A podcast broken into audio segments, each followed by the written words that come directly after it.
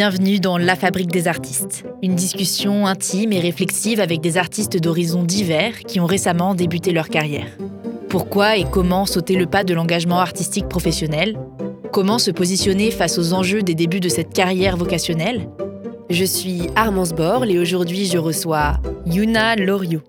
C'était pas un truc qui était très accessible et très. euh, C'était pas possible quoi. Et je sais pas, j'ai commencé une fac de langue à 18 ans et je sais pas, je me suis dit 18 ans, j'ai eu un déclic. Et euh, je me suis dit, mais en fait, si on se donne les moyens et qu'on fonce et avec la détermination, la persévérance, on peut faire tout ce qu'on veut.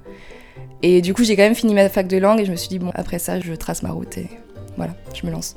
Yuna est une aventurière téméraire de 24 ans qui croque la vie au fil de ses envies. Originaire d'un petit village breton, elle s'envole rapidement aux quatre coins du monde, tantôt portée par des contrats de mannequins attrayants, tantôt simplement par sa curiosité et son énergie débordante. Mais il y a un peu plus d'un an, elle s'est posée à Paris pour obtenir l'intermittence et se recentrer sur l'un de ses plus grands rêves, devenir actrice. Même si le cinéma est un milieu obscur, même si c'est très dur et qu'au fond elle se pose beaucoup de questions, elle ose se donner une chance et toujours, elle avance, traçant son propre itinéraire à l'intersection entre le mannequinat, le cinéma et l'exploration. Cet épisode, plus court que les précédents, a justement été enregistré entre deux voyages, à mon retour de Montréal et avant le départ de Yuna pour son grand tour de l'Europe. En a découlé une forme de fébrilité assez parlante, d'autant plus que, pour une fois, la discussion a pu soulever certaines divergences de point de vue, elles aussi pertinentes.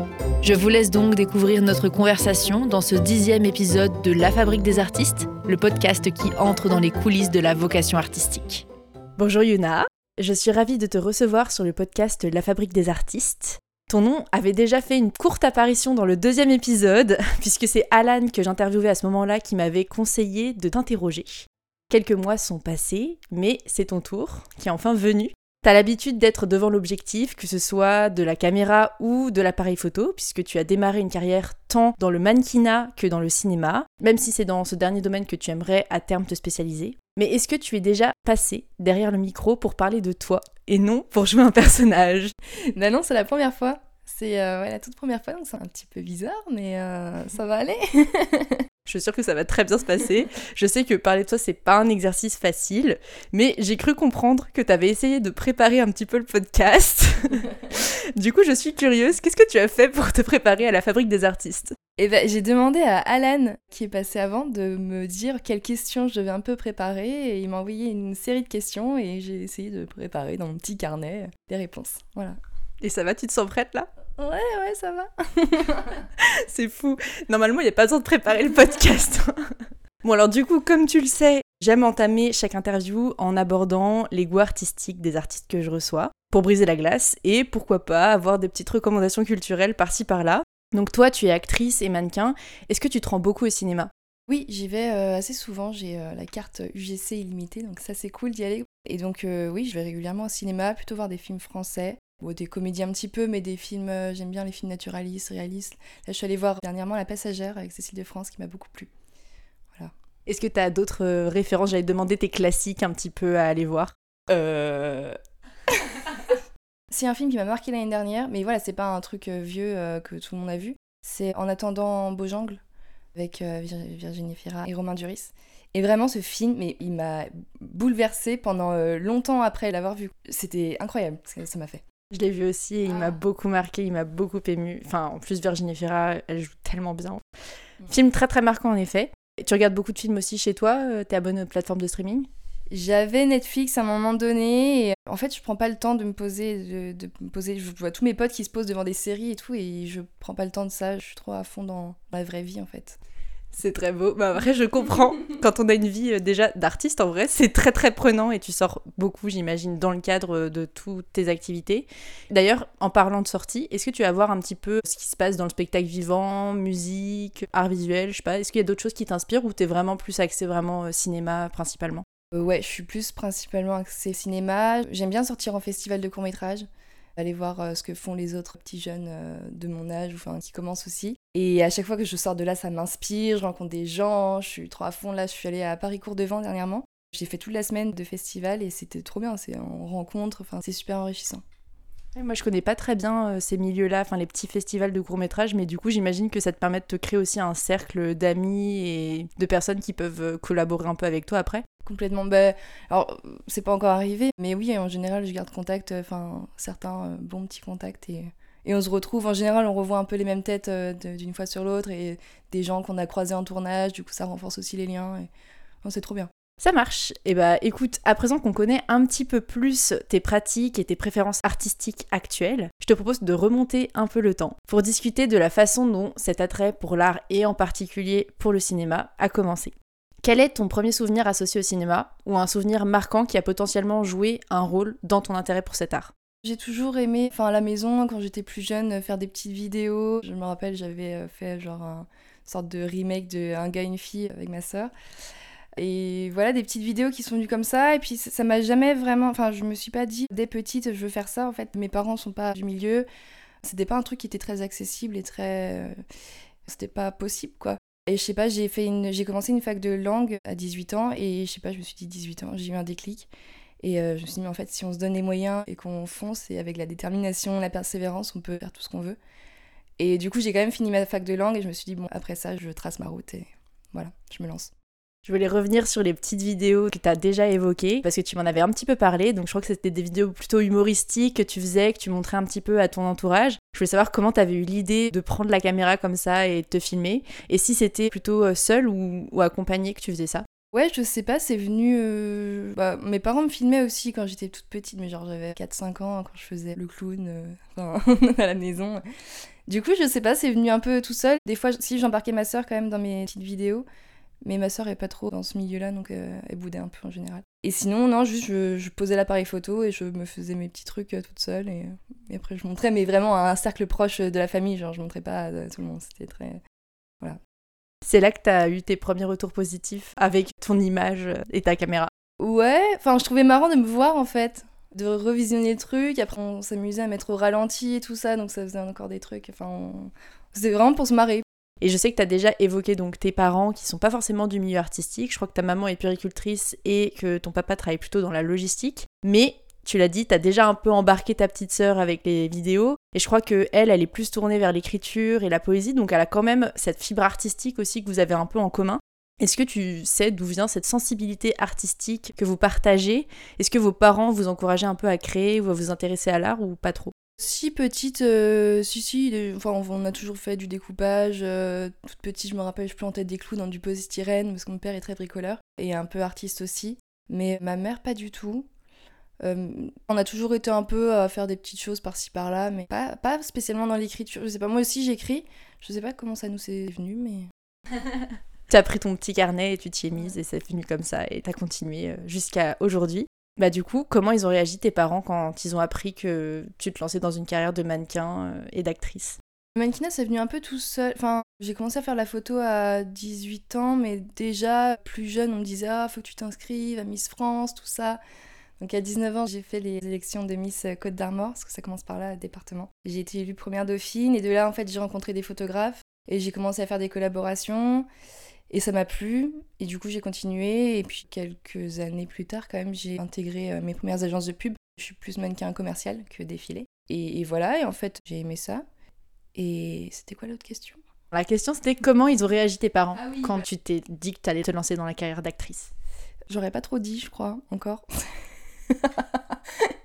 non mais en fait j'ai fait plein de voyages avant, plein de choses. En fait depuis mes 18 ans j'ai décidé que j'étais majeure et que je pouvais faire ce que je voulais et qu'à partir de là, il n'y avait pas grand chose à dire. Euh, enfin, voilà, je fais ce que je veux, quoi que vous en pensiez, quoi. Donc, ils n'ont pas trop donné leur avis, oui ou non. Je pense qu'à partir du moment où j'aime ce que je fais et que je m'en sors, ça leur va. Comment ça, tu leur as pas trop dit? Non, mais en fait, de base, je disais que je voulais être réalisatrice parce que je me suis dit que c'était trop compliqué et c'était trop euh, élitiste. Et la réelle m'intéresse aussi. Mais du coup, euh, j'ai un peu glissé le truc. J'ai dit, bon, bah voilà, je vais à Paris et puis je vais tenter, puis on verra bien, quoi. Sans trop de grandes ambitions euh, de base, et du coup, peut-être ça leur a fait moins peur. Enfin, je sais pas, ils m'ont pas trop donné leur avis, quoi. Bah, c'est surtout que t'es passé directement à l'action, donc j'imagine que d'un côté, ça fait un peu peur parce que tu pars, tu quittes ta famille et tu te lances, mais d'un autre côté, c'est concret et au moins tu y vas et tu tentes ta chance. Bah oui, bah oui, complètement, ouais. ouais, ouais. Et d'ailleurs, j'aimerais bien revenir sur cette prise de décision, justement, qui est quand même hyper importante. Tu as déjà évoqué ton déclic que tu as eu à 18 ans sur la possibilité de faire du cinéma ta carrière. Comment ça s'est passé ce déclic? Qu'est-ce qui a déclenché cette prise de conscience? Mais je sais pas, en fait, j'ai cru que j'ai commencé à lire des livres de développement personnel. Et ça m'a ouvert l'esprit, j'en ai lu d'autres et d'autres, et je me dis, mais il y a tellement de gens qui font pas le travail qu'ils veulent parce qu'ils se disent pas que c'est possible, et ils se donnent pas les moyens, et ils restent euh, traînés toute leur vie dans un travail qui leur plaît pas tant que ça.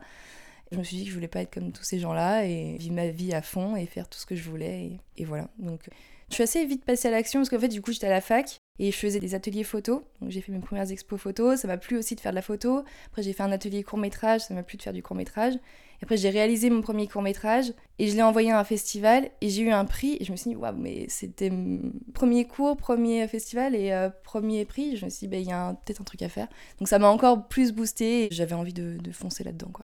C'est un petit peu l'ensemble des petits éléments qui viennent se rapporter et qui viennent te donner des signes que c'est peut-être ton destin et que tu dois te lancer là-dedans. Ouais, complètement. Et en plus, cette idée-là avec le court-métrage, c'était vraiment, on était trop bien. C'est là où j'avais été élue première dauphine aussi, donc j'ai rencontré les premiers photographes et faire les premiers shootings. Et c'est l'été là aussi où j'ai fait mes deux premiers tournages. Et là, je me suis dit, mais c'est génial. Bon, c'est une figuration et euh, j'avais fait trois jours de silhouette sur une grosse série euh, chinoise à Paris. Et là, je me suis dit, mais c'est génial en fait euh, d'être tous ensemble, de voir comment ça marche. Euh, c'était grandiose. En plus, on avait tourné au château de Fontainebleau, à la, Bourse de Paris et tout ça, avec tous les costumes. Enfin, c'était incroyable et ça m'a vraiment plu. Je me suis dit, mais il faut que je continue. T'as tout qui est arrivé d'un coup, un peu un alignement des planètes qui s'est fait, et oui, je comprends mieux. Du coup, le déclic qui est arrivé avec tous ces petits éléments qui se sont un peu agrégés ensemble. Maintenant, il y a un truc qui s'éclaircit. Donc, ton déclic, il a eu lieu après que tu aies commencé ta licence LEA, licence de langue étrangère appliquée. Tu as décidé de la continuer. Puis après de partir à Paris pour travailler et obtenir ton intermittence, que tu as obtenu d'ailleurs. En fait, j'ai fini ma licence, je me suis installée à Paris une première fois, je suis restée un mois, je suis partie de la fleur au fusil en mode ça va marcher, euh, je prends pas de job à côté et tout. Et quand je me suis rendu compte que dans un mois j'avais fait deux figurations, donc ça allait pas payer le loyer euh, et tous les à côté, ça commençait à craindre un peu quoi. J'ai passé un casting pour être en agence de mannequin à Hong Kong et j'ai été prise et je suis partie euh, là du jour au lendemain j'ai quitté Paris. Et je suis partie à Hong Kong pendant trois mois avant le Covid. Et après les aventures se sont enchaînées, il y a eu le Covid, le confinement, je me suis retrouvée à travailler euh, comme caissière dans un supermarché dans mon bled. Je me suis dit waouh faut pas que je fasse ça toute ma vie. Et puis après, je suis partie à Dubaï pour un autre job de mannequin qui a planté, je suis restée. Après, je suis partie au Mexique pendant un mois. Voilà, je suis un peu partie dans tous les sens. En plus, j'ai eu un CDI en agence immobilière et je me suis dit, waouh, j'ai un CDI, genre, c'est pas du tout ce que je veux. Et bon, le CDI s'est fini au bout de deux mois et j'ai ouvert ma boutique d'achat-revente de bijoux en ligne. J'ai arrêté, j'ai commencé à faire mes propres créations. Bon, j'ai un peu laissé aussi, j'ai travaillé dans une roseraie pendant euh, un mois. Et puis là, je me suis dit, bon, il faut que je choisisse un truc et que j'y aille à fond dedans. Et c'est là que je me suis installée à Paris, euh, vraiment, euh, il y a un peu plus d'un an. T'as un petit peu douté après le semi-échec de ton premier mois à Paris et c'est ça qui t'a fait un peu euh, te dire bon l'argent en priorité, je mets un peu de côté et après je verrai ce qui se passe? Oui, Ouais, je me suis dit, punaise, j'avais postulé à toutes les agences de pub et tout. De base, je me suis dit, mais ça va marcher à fond. Et il n'y a aucune agence qui m'a prise. J'avais beau postuler, je passais mes journées à postuler, il n'y avait rien qui se passait. Je me suis dit, c'est chaud. Euh, enfin, je vais vivre là euh, à Paris je vais, je vais devenir pauvre, quoi. Et du coup, bah, Hong Kong, pour moi, c'était une opportunité. On m'avait dit, euh, ça va grave bien marcher, tout ça, t'as les bonnes mensurations et tout et tout. Mon Covid est arrivé et bon, ça, ça a planté. Mais du coup, voilà. Et après, la deuxième fois, oui, je me suis dit, bon, là, là, je vais faire mes cachets, je vais avoir mon intermittence. Je suis arrivée à Paris, je faisais un logement contre service. Je gardais euh, cinq enfants d'une riche famille dans le 7 Et de là, j'ai pu faire tous mes cachets, avoir mon intermittence et ensuite avoir ma liberté. Et, et, voilà. Et puis maintenant, bah, on va arrêter la figuration et puis on va viser plus haut. Et silhouette, parlante, petit rôle grand rôle. Bah oui, il y a tout qui va, qui va arriver progressivement. Et je me demandais quand tu es revenu à Paris justement, que tu as obtenu ton intermittence et que tu t'es vraiment dit ça y est, je, je, me lance à fond dans cette carrière plutôt d'actrice et un petit peu mannequin sur le côté. Est-ce que tu as pensé à un moment donné à tenter une école spécialisée dans ces domaines-là, de cinéma ou le cours Florent pour le théâtre? Est-ce que ça t'a traversé l'esprit ou est-ce que c'est quelque chose qui t'a jamais forcément trop tenté? Bah, j'avais déjà fait trois ans d'études euh, et j'avais pas envie de retourner trois ans dans une école. En plus, j'avais pas les moyens. Et je me suis dit, enfin, je vais apprendre sur le terrain. Je prends des cours tous les lundis avec une prof qui s'appelle Swad Amidou, qui est aussi actrice. Il y a son film Brillante au cinéma en ce moment. Du coup, c'est trop bien. C'est une fois par semaine, on est 4-5 euh, dans le groupe. On joue dans un vrai théâtre en plus, donc c'est super chouette. Et quand on peut pas, enfin, c'est pas grave. Si on a un tournage ou quoi, c'est flexible en plus. Et sinon, bah, je joue dans des courts-métrages et je travaille euh, aussi toute seule et, et avec des amis, enfin voilà, je me débrouille. C'était important pour toi de prendre des cours de théâtre en parallèle des auditions?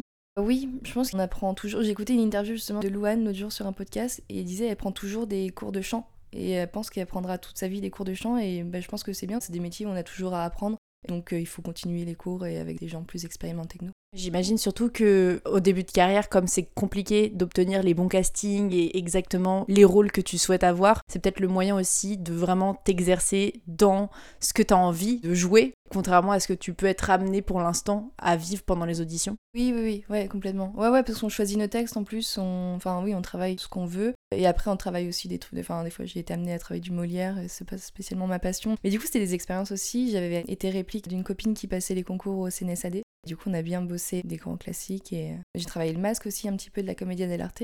Ouais, c'est des bons trucs qu'on n'a pas euh, trop l'occasion de faire par soi-même. Et il y a un travail d'adaptation un petit peu des compétences que tu acquiers avec les cours de théâtre pour le cinéma? Parce que c'est pas exactement les mêmes modes d'interprétation, tu te comportes pas de la même façon sur scène que devant la caméra? Oui, bah oui, le théâtre faut vachement envoyer la voix et tout et ça faut vraiment je travaille encore beaucoup. Et oui, le cinéma c'est beaucoup plus dans le naturel et dans le subtil c'est plus intime peut-être aussi. Enfin, il y a une relation avec la caméra qui est un petit peu différente euh, qu'avec le public. Oui, moi je préfère la caméra quand même, parce que le public, euh, c'est... Euh, J'ai pas encore fait beaucoup de théâtre, on a fait juste une représentation de fin d'année l'année dernière avec Swad. Ah, c'était stressant. Oh là.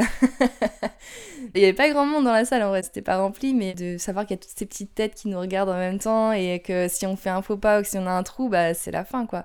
Alors que le cinéma, il y a juste la caméra, mon équipe technique, et puis euh, voilà, si elle est ratée, on la refait et c'est pas grave. Donc c'est beaucoup moins stressant. Oui, c'est les joies du direct et des imprévus du spectacle vivant. Et je sais que tu suis en parallèle, donc il y a les cours de théâtre avec Swad Amidou, mais tu bénéficies aussi d'un coaching privé, je crois, avec Édouard Montou, si je me souviens bien. En quoi ça consiste euh, ce coaching? Alors ça c'est fini, on a, on a fait ça l'année dernière. C'est du coaching privé. Bah, en fait, je me suis dit, bon, c'était au tout début que j'arrivais à Paris, je l'ai trouvé lui. J'avais pas d'autres cours à ce moment-là.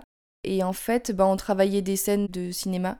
Comme j'étais toute seule avec lui, on travaillait vraiment euh, bien bien. Et après, il m'a dit, ce serait bien que tu aies une réplique pour pouvoir travailler à deux et que lui, il me regarde plutôt que lui, il me donne la réplique. C'est plus facile pour nous voir travailler. Donc j'avais invité un ami à venir à mon cours et on travaillait, euh, bah, on travaillait des scènes de, ciné, mais en mode euh, intense, quoi.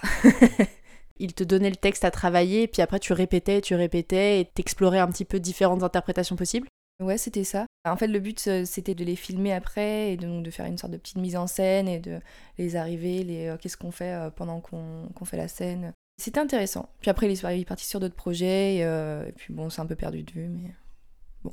C'était une étape euh, de ta formation en parallèle de tous tes premiers emplois qui étaient plutôt axés dans le mannequinat. Je voulais justement t'en parler, c'est ma petite transition. Donc je t'ai pas mal interrogé sur les formations relatives au cinéma parce que à terme c'est le milieu dans lequel tu as envie de te spécialiser et travailler à temps plein euh, dans ce domaine-là. Mais je sais que tu as d'abord décroché plusieurs emplois dans le milieu du mannequinat et ça me semblait important de l'évoquer donc, il me semble que tu m'as parlé du concours de Miss France. J'allais te demander qu'est-ce qui t'a convaincu de te lancer dans le mannequinat et de devenir mannequin. C'est quelque chose qui se fait plutôt progressivement, du coup?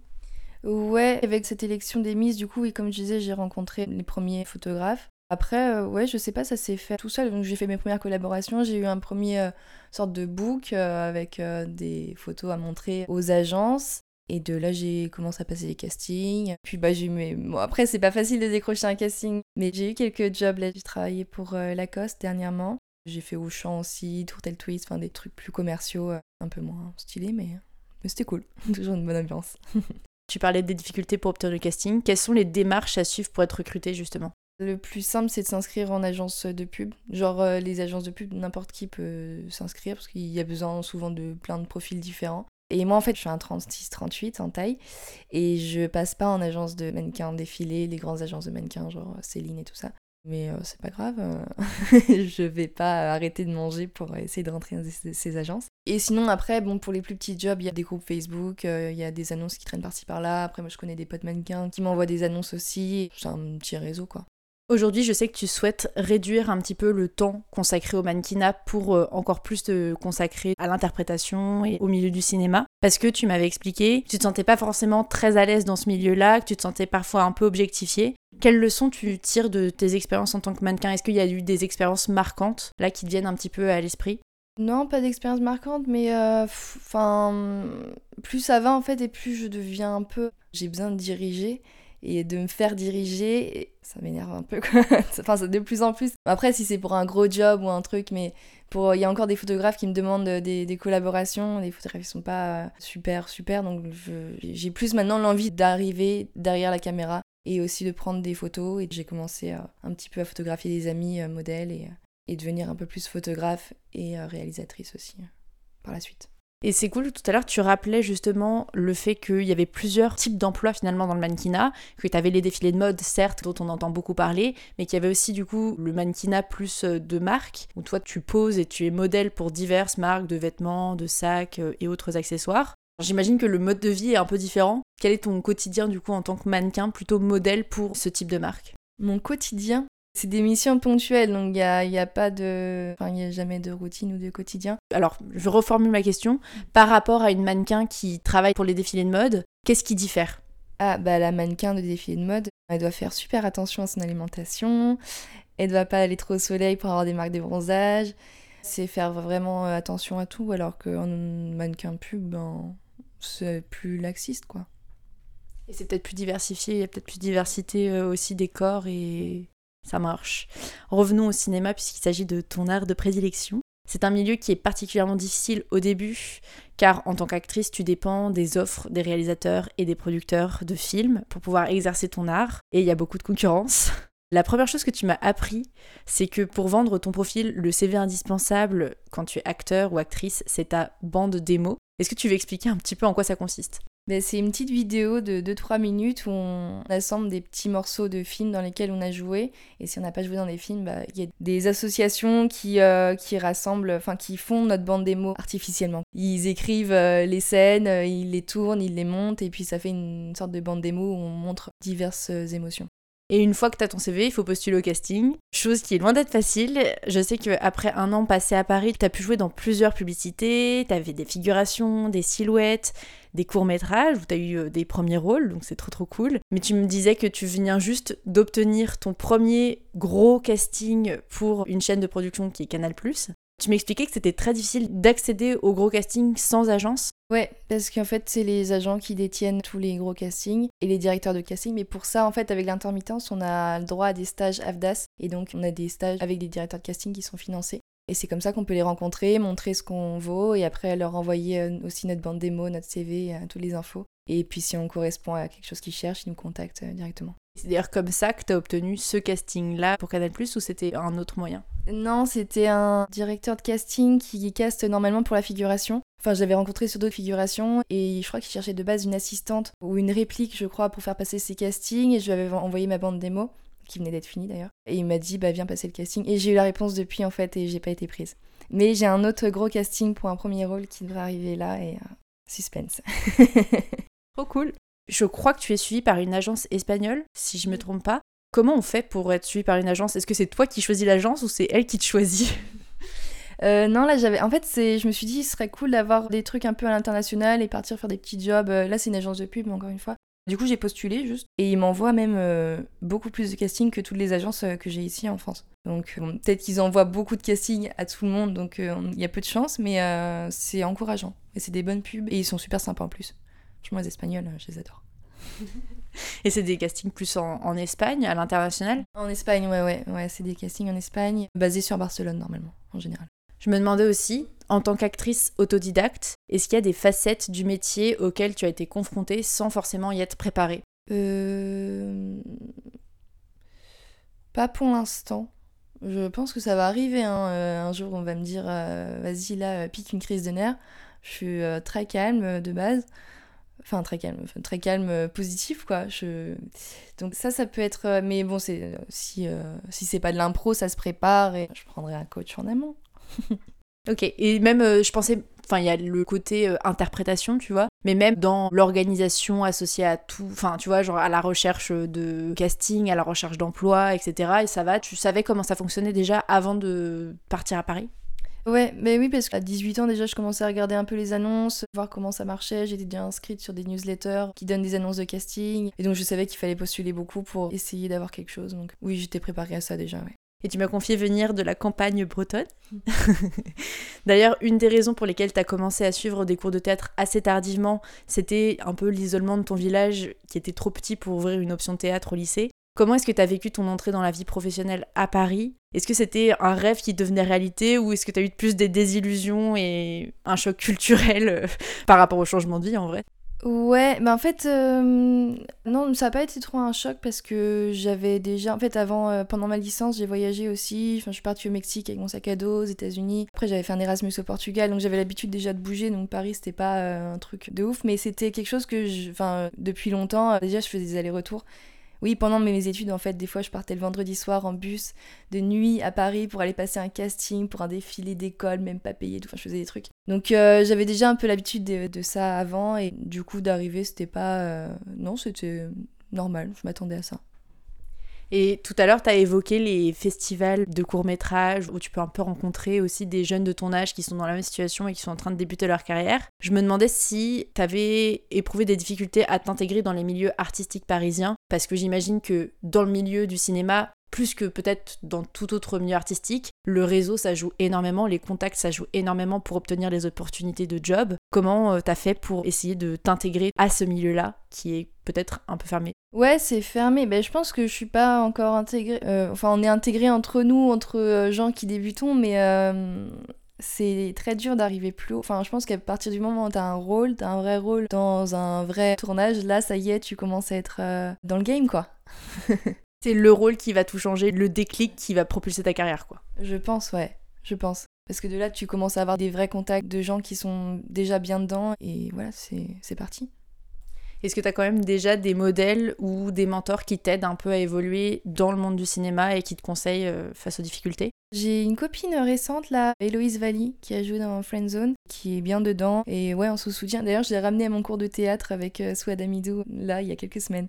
Et euh, elle continue à me prendre, même si je suis partie de Paris pour l'instant, elle continue. Donc je suis contente. elle t'a donné quelques conseils? Ouais, et puis bah, elle m'a présenté des gens. Quand on justement on s'est retrouvés en festival ensemble, elle me présente des gens. Je la fais aussi réviser quand elle a un casting. Enfin, on, on se soutient et c'est chouette. Je voulais revenir sur une des problématiques caractéristiques du métier d'actrice qu'on a déjà évoqué, du coup, la dépendance un petit peu aux offres de films sur le marché et au casting pour obtenir euh, les rôles à interpréter. Donc on le disait, les acteurs souvent ils mettent quelques années avant d'obtenir le rôle qui va tout changer. Comment est-ce que tu appréhendes un petit peu cette période incertaine et qui doit être assez frustrante d'attente de ce rôle? Je me dis, là, ça fait un an que je cours après tout ça. J'ai eu un peu une remise en question. Je me dis, mais en fait, je vais pas courir pendant des années après la figuration. Quand je suis en tournage de figuration, je vois des gens, ça fait 15 ans, qui sont comédiens et ils se retrouvent encore sur un plateau à faire la figure derrière. Et je, enfin, je veux pas ça en fait. Du coup, je pense que de plus en plus, il faut faire ses propres projets, il faut euh, monter sur les planches, il faut tourner ses propres courts-métrages, envoyer un festival, faire des avant-premières, inviter les gens du milieu au maximum, et puis voilà, petit à petit, commencer d'en bas et monter. Et du coup, et ben en ce moment, en fait, je suis en train de réaliser un petit court métrage. Euh, justement, je profite d'être à la campagne avec ma sœur. Et on est en train de faire un petit court métrage onirique où elle écrit un poème derrière. On va filmer, on va se mettre en scène. Et aussi, je suis en train d'ouvrir une chaîne YouTube. C'est pas TikTok parce que c'est pas trop mon truc TikTok. Mais une chaîne YouTube de petites capsules euh, vidéo qui vont s'appeler les Dimanches d'Yvette. Parce que Yuna, c'est Yvette en français en vrai. Où je joue à différents euh, personnages dans leur environnement. T'as l'impression que c'est quelque chose euh, d'assez courant aujourd'hui parmi les jeunes acteurs et actrices d'essayer de produire leur propre contenu ou c'est quelque chose, c'est plus une démarche qui est personnelle, qui est propre à toi dans la volonté un peu de contrebalancer un petit peu cette attente passive? Voilà, est-ce que c'est plutôt répandu? Je pense que ouais, de plus en plus, ouais. Enfin, ceux qui euh, sont vraiment motivés ou alors qui s'entourent de pod réalisateurs et qui font leur propre projet, ouais.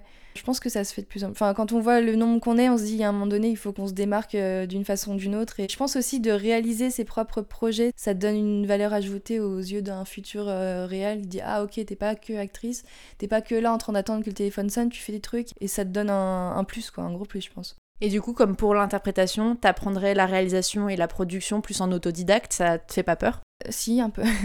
en fait, je crois qu'il y a une formation, j'ai une amie qui m'a parlé d'une formation pour les acteurs-réalisateurs C'est une formation où tout le monde est mélangé et on apprend des deux métiers sur un mois. Bon là je pars en voyage mais à mon retour j'aimerais bien faire cette formation. Ça me donnerait des compétences et, et, de la confiance. Et en plus ça te permettrait de renouer un petit peu avec quand même ton premier... Enfin j'ai l'impression que c'est un peu un mélange. T'es un peu à la fois attiré par la réalisation et en même temps attiré par l'interprétation devant la caméra. Oui, complètement. Pour finir cette partie sur les enjeux des débuts de carrière, j'ai envie qu'on réfléchisse ensemble au statut d'artiste. Le terme d'artiste n'est pas toujours accepté par les personnes que je reçois sur le podcast. Est-ce que toi, tu te considères comme une artiste? Ouais, je pense. C'est quoi pour toi un ou une artiste? Bah, C'est quelqu'un qui pratique son art, que ce soit qu'il en vive ou pas, mais qui, oui, qui pratique ce qu'il aime faire euh, dans sa branche artistique. Et du coup, pas de syndrome de l'imposteur? Non, je crois pas. C'est trop bien en vrai parce que c'est souvent quelque chose qui peut freiner, notamment quand on est en train de faire euh, ses preuves et de se lancer. au moins, euh, quand on y va, on y va. Et puis, s'il faut pas trop se poser de questions, je crois. Et pour nos éditeurs qui hésiteraient éventuellement à faire de leur passion un projet professionnel, quel aurait été le conseil que tu aurais aimé entendre avant de te lancer? Bah fonce quoi, faut foncer. Mais ça je me le suis dit toute seule, j'avais pas besoin de ce conseil. Mais de ouais d'y aller, d'y aller à fond et de pas avoir peur. De toute façon si on y croit ça marche forcément. Pas de regrets comme ça. Alors après cette discussion sur ton parcours, je te propose de parler plus précisément de tes projets en eux-mêmes. Comment Alors ça va être très compliqué parce que toi en plus tu as à la fois le versant euh, mannequin et le versant euh, actrice, mais comment tu décrirais tes projets artistiques en cinq mots? Ou peut-être ton approche artistique? En cinq mots, la liberté, je sais pas, c'est la, la pure vie quoi. la passion, la persévérance, les vibes. Les vibes. Les vibes, ouais. Ça marche, ça résume assez bien euh, tout ce que tu avais déjà évoqué jusqu'ici. Si j'ai bien compris, tu t'apprêtes à partir un an pour un grand voyage en Europe, mais tu as prévu de conserver donc une activité artistique en publiant chaque semaine, je crois, un sketch dans le cadre de la série Les Dimanches d'Yvette que tu as un petit peu teasé tout à l'heure. Est-ce que tu veux en parler un petit peu plus précisément de ce projet-là sur YouTube du coup? Oui, j'ai préparé euh, différents personnages je les ai un peu préécrits, mais euh, c'est un peu, c'est de l'impro, c'est comme ça vient. Voilà, et je me filme et je posterai une vidéo de 2-3 minutes tous les dimanches pendant mon voyage parce qu'en fait comme je pars un an j'ai un peu peur de disparaître euh, du milieu quoi. Donc euh, de me dire ok il y a une petite vidéo qui sort toutes les semaines c'est que je suis un peu encore là et les gens qui savent pas que je suis partie ils croient que je suis là et... vraiment enfin j'y connais quelques directeurs de casting tout ça et j'ai peur que maintenant ils me suppriment de leur liste en disant ok elle est partie elle reviendra pas. Donc, euh, donc je pense que c'est important de garder une petite activité régulière comme ça même si je suis pas là quoi c'est totalement compréhensible. Je sais que t'es pas la première à me faire part de cette peur-là d'être oubliée dès que tu fais une pause ou dès que tu pars, même en vacances, euh, même si c'est pas pour une durée aussi longue que ça, tu vois. C'est vraiment une peur, j'ai l'impression, qui est présente chez les artistes, qui doivent toujours être sur le devant de la scène et tout donner. Et puis même, enfin, je pense que c'est peut-être un moyen aussi d'utiliser le vecteur euh, réseaux sociaux et de développer potentiellement une communauté. Est-ce que ça peut aider pour les castings? Est-ce qu'ils regardent ça un peu aussi, les producteurs, réalisateurs? Bah, je pense que c'est toujours bien d'avoir du contenu à côté et pas juste avoir sa bande démo, mais de, voilà, encore une fois, de montrer qu'on fait aussi des choses par soi-même et puis de montrer un peu euh, sa folie et qui on est parce que vous allez voir, ça va être euh, autant couleur. D'ailleurs, je me demandais aussi par rapport à ce projet-là, tu disais que c'était un peu de l'improvisation, donc est-ce que tu as déjà les rushs que tu as déjà filmés et que tu vas les monter pendant l'année, ou c'est quelque chose que tu vas faire tout au long de l'année, un peu au fur et à mesure? Non, non, non, je vais tout préparer avant de partir parce que je suis sur le chemin, enfin en plus on part en stop, on part en mode euh, sac à dos et tout, donc euh, je vais pas trop être là-dedans. Donc euh, ouais, j'ai commencé à tourner là. Du coup, je vais tout préparer, je vais genre les programmer sur YouTube et puis ça sortira un tous les dimanches et, voilà. Donc j'aurais pas trop à penser à ça, je, ferai un petit post sur mes réseaux en mode eh, c'est sorti. Et en plus, je me trompe peut-être, mais il me semble que c'est la première fois que tu produis des sketchs que tu interprètes par toi-même. Oui, et que je montre aux gens surtout. Parce que, euh, en fait, c'est ça qui me faisait peur. Je me dis, est-ce que vraiment je vais poster? C'est du grand n'importe quoi, c'est euh, la, folle qui sort de sa coquille. Mais euh, je pense qu'il faut, il faut montrer comme ça, s'il y a des réels qui passent par là, ils vont dire, ah oui, d'accord, ok, on l'a vu, toute sage en casting, mais en fait, il y a autre chose derrière, quoi. C'est une autre facette de ta personnalité que tu dévoiles au grand public finalement. Et puis c'est un premier pas vers la réalisation qui t'intéresse aussi pour la suite de ta carrière. Donc euh, finalement, tout bénéf. Si j'ai bien compris, ce sera diffusé sur YouTube. Je mettrai tous les liens d'accès vers ce projet-là dans les notes euh, du podcast avec tes réseaux sociaux qui te redirigent aussi vers ton portfolio de mannequin. Peut-être qu'il y aura aussi accès aux courts-métrages dans lesquels tu as joué s'ils sont accessibles sur Internet. Voilà, tout, tout sera disponible dans les notes du podcast dans tous les cas. On en arrive aux dernières questions. Quels autres artistes aimerais-tu entendre sur ce podcast? Ah, et ben j'aimerais bien entendre Chris Le Gaillard, qui est un comédien. Il est incroyable, il a une, une énergie de ouf. Et lui, c'est un vrai futur euh, comique. Il est au même niveau que moi, il, il vient de commencer, mais il a un gros potentiel. Donc j'aimerais bien l'entendre. Futur one-man show? Peut-être. Il en fait pas, mais dans la vie de tous les jours, c'est une boule de feu, quoi. Cool. Merci pour la recommandation. Bah, J'essaierai de le contacter. Et puis, finalement, on en arrive à la question signature. Tu sais, le podcast s'intitule La fabrique des artistes. C'est pas pour rien. Donc, au regard de tout ce qu'on a évoqué, pour toi, qu'est-ce qui fait qu'on devient artiste? Bah, on, est artiste pour moi. On est, on aime bien euh, créer, on, aime bien faire ça au quotidien, et enfin, on- ouais, on devient pas artiste, on est artiste. Ok. On n'est pas d'accord sur le sujet, mais je suis un peu partisane des sciences sociales qui partent du principe qu'il y a quand même euh, plein de vecteurs qui viennent euh, en fait te construire ta personnalité, construire, enfin même s'il y a une part qui est là dans la génétique, il y a une énorme influence de la culture et de ton entourage qui vient euh, de la façon dont tu as été éduqué, socialisé, etc. Mais euh, c'est cool. On a des avis qui divergent. eh ben écoute, merci beaucoup Yuna. Je sais que tu as récemment traversé une période un peu difficile. Euh, Les débuts de carrière artistique, c'est toujours des montagnes russes euh, émotionnelles. Donc je suis ravie de te voir motivée et d'attaque pour tous tes projets, tant pro que perso. Je te souhaite un très bon voyage et j'ai hâte de découvrir tous tes petits sketchs. Merci beaucoup et merci de m'avoir reçu. Je, suis- je suis ravie de ce premier, premier podcast. Merci à toi. Merci à Yuna d'avoir partagé son parcours et ses questionnements artistiques avec moi. Et merci à vous d'avoir écouté cet épisode de La Fabrique des artistes jusqu'au bout. J'espère que cette conversation vous a inspiré. Et si c'est le cas, vous pouvez nous le faire savoir en partageant une story ou un post Instagram en nous taguant yuna 3 du bas et arrobase artistiquemance pour que l'on puisse vous remercier et interagir avec vous. Vous pouvez également noter le podcast et vous y abonner sur Spotify et autres plateformes d'écoute pour accéder facilement aux nombreux épisodes qui vont suivre. Je vous dis donc à très vite pour une nouvelle rencontre artistique avec La Fabrique des artistes.